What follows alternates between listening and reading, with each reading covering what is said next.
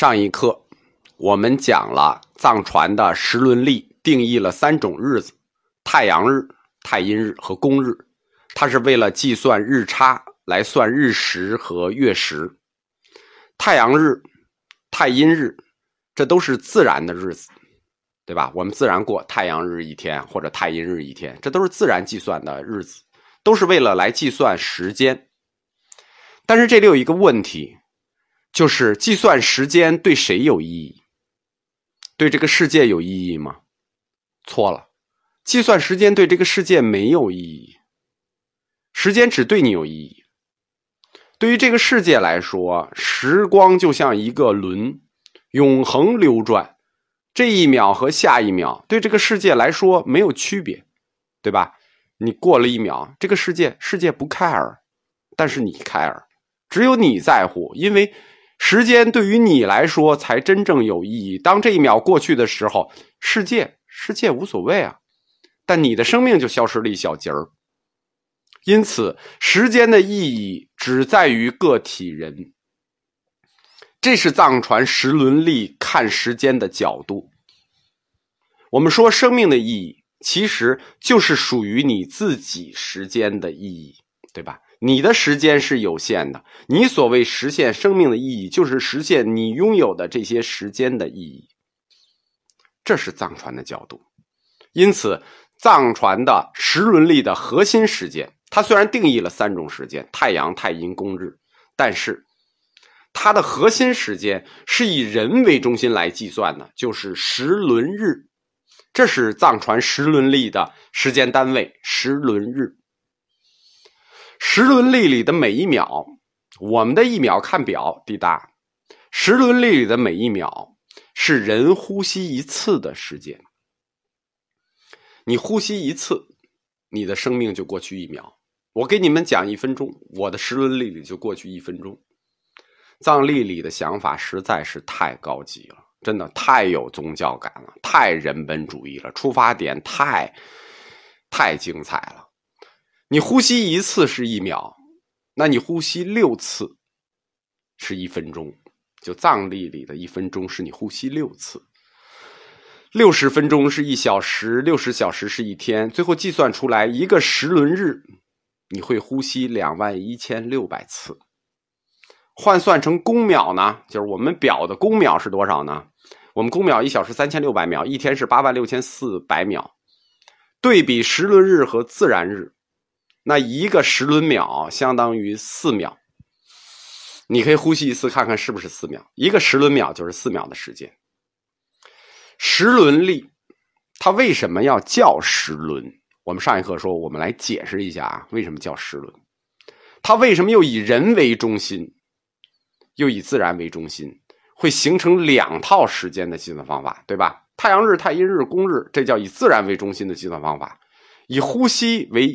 一秒，一日呼吸两万一千六百次，这种时轮日，这叫以人为中心的计算法。时轮历为什么形成两套计算法？这个实际上讲完医学点就好懂了，就为什么它会有两套。但是我可以先在这里带一下啊，就是说，不然你就理解不了，说藏族的历法和医学是结合在一起的，因为这种计算方式跟藏族医学对人体的结构。设想的人体结构和人体与自然的运行方式有关。我们先以人为中心这套来看，就是时轮力以人为中心上来看。藏传医学认为，你左边的脉搏在跳，他就认为这边是起了一股龙，这个龙就是气啊。右边脉搏在跳，右侧也起了一股龙，这两股气，左右两股气向人体的中脉运动。到了胸部，一边从左脉搏起，一边从右脉搏起，因为他就是观察，他并不知道是因为你心脏动，所以你脉搏动，他认为是你脉搏动向中间运行，到了人体的胸部，两股左右的气到胸部交汇，是不是就形成了气旋，就形成了一个气轮？形成气轮有什么呢？他呼吸一次是一秒啊，他认为这个气轮在主管你的呼吸，对不对？就是他他就是说当时的观察结果是这样的啊，我们现在就觉得这不对啊，是我心脏在跳，所以脉搏在跳，但他不觉得，他觉得是你左右脉搏在跳所起的龙龙气。这个气轮汇于中央，形成一个旋转的轮。恰恰这个旋转的轮主管了你的呼吸，主管了你的一秒。这叫人体的内时轮。人体的内时轮就由你你的这个胸中的气轮决定。这是内时轮。那自然中的太阳、月亮、地球这三者的关系呢？它会形成日食和月食。那太阳的轨迹、太月亮的轨迹、公日的轨迹，这三者的轨迹就叫外时轮。有主管你呼吸的内时轮，有太阳、月亮它们运行的外时轮。这会形成什么呢？我们汉族讲天人合一，对吧？天与我们合一。藏族也讲天人合一，但是他们讲内时轮与外时轮合一。必须相合，理解了吧？高级了吧？就我们的天人合一，我们与与天那个天很虚啊，他们把这个定量起来了。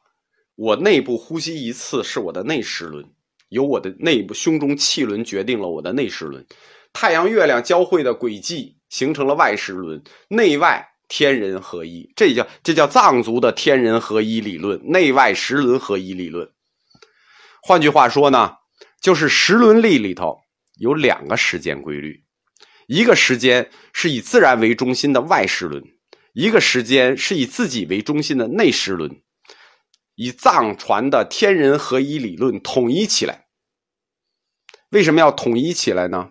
是因为他们要计算一个很特殊的时间点，这个时间点叫别时轮。换句话说。就是天人合一，我们中国讲天人合一，就好像永远合一。他们认为人是一种运动规律，自然是一种运动规律。如果天人合一，只会在一个阶段里合一，不可能一直合一。他们要找到合一的那个交汇点，这个交汇点就是一个特殊的时间点——别时轮。藏传佛教认为啊，日食和月食这个点，就是效果非同一般。它别时轮嘛，就是它修习的效果要大于平常若干倍，甚至百倍、千倍。所以时轮历的目的就是要把内时轮与外时轮统合起来，算出日月时的时间段，让你的内时轮在这个时间段和外时轮合一。这就是时轮历的来历和目的，就是藏族的啊天人合一理论下指导的时间观和自然观。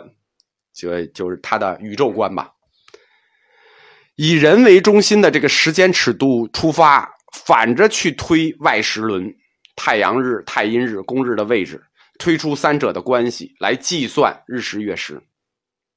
听着就很头大吧？对，听着肯定很头大。怎么反推？我也不知道。这个计算特别的复杂，相当的复杂。他的那个书柜里头。这个石轮殿的书柜里头搁着这套藏传的历算学，你可以去学。它涉及到很多的公式，因为你一想就知道，这个太阳、月亮这个运行轨迹，它就涉及到这个天文学公式，对吧？星球之间的运动规律，你计算自己的呼吸呀，你这还好算，你怎么算这个呀？他就需要掌握一门非常高深的学问。就藏族同胞们到底是怎么掌握这门高深的学问呢？对吧？历算学呢，其实他们掌握是有来源的，就是历算学其实很早就传入这个藏传佛教了，就是传统的小五明里头就有历算，但是历算学确实不是藏族人发明的，在公元十一世纪，藏族在引入佛教的时候，就是到了后弘期引入佛教的时候，历算学一并从印度引进来了。就后弘期佛教再兴的时候，历算学跟着就一起来了。但是这是原始版的印度十轮历。藏族他特别重视历法，我跟少数民族都特别重视历法。其实我们汉族也重视历法，所以藏族他们的历法就是在公元十一世纪传入的十轮历的基础上，就是印度的基础上，创造了自己的见解。我们说他们怎么掌握这门高深的学问呢？他们不是一天掌握的。他们从公元一千年一直到公元一千七百年，他们也干了六七百年时间，好吧？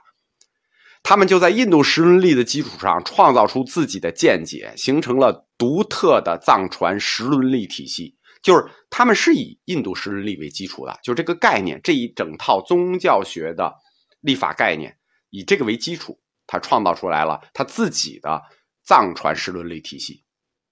这个，而且他们很早就意识到了要把精力投到这个领域里。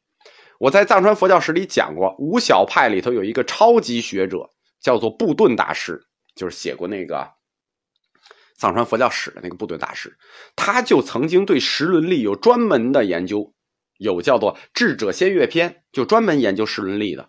在他之后，研究时伦历几百年，他们形成了好几百套书。就是你要把时伦历藏传时伦历学透了，就要好几百套。但是这个老的时伦历误差很大。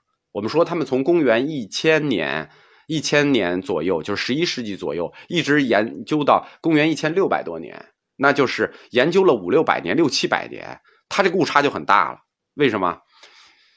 你想啊，你要误差一秒，那一天就像机械表似的，差一秒差不多。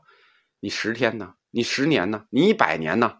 你五百年呢？对吧？那累积出来这个误差就很吓人了。时轮殿他学的。不是藏传佛教的旧时伦理。我们讲，藏传佛教有时伦历，包括从布顿大师开始到清初这段时伦历，都叫旧时伦。石轮殿学的是新石轮。雍和宫的这个四学殿里的石轮殿，它这个教材很新，新到什么地步呢？它的新石轮历是以西洋历法为基础创建的新石轮历，结合了藏地的老石轮历重新编写的，想不到吧？那它的新的石轮历，以西洋历法的这个石轮历从哪儿来的呢？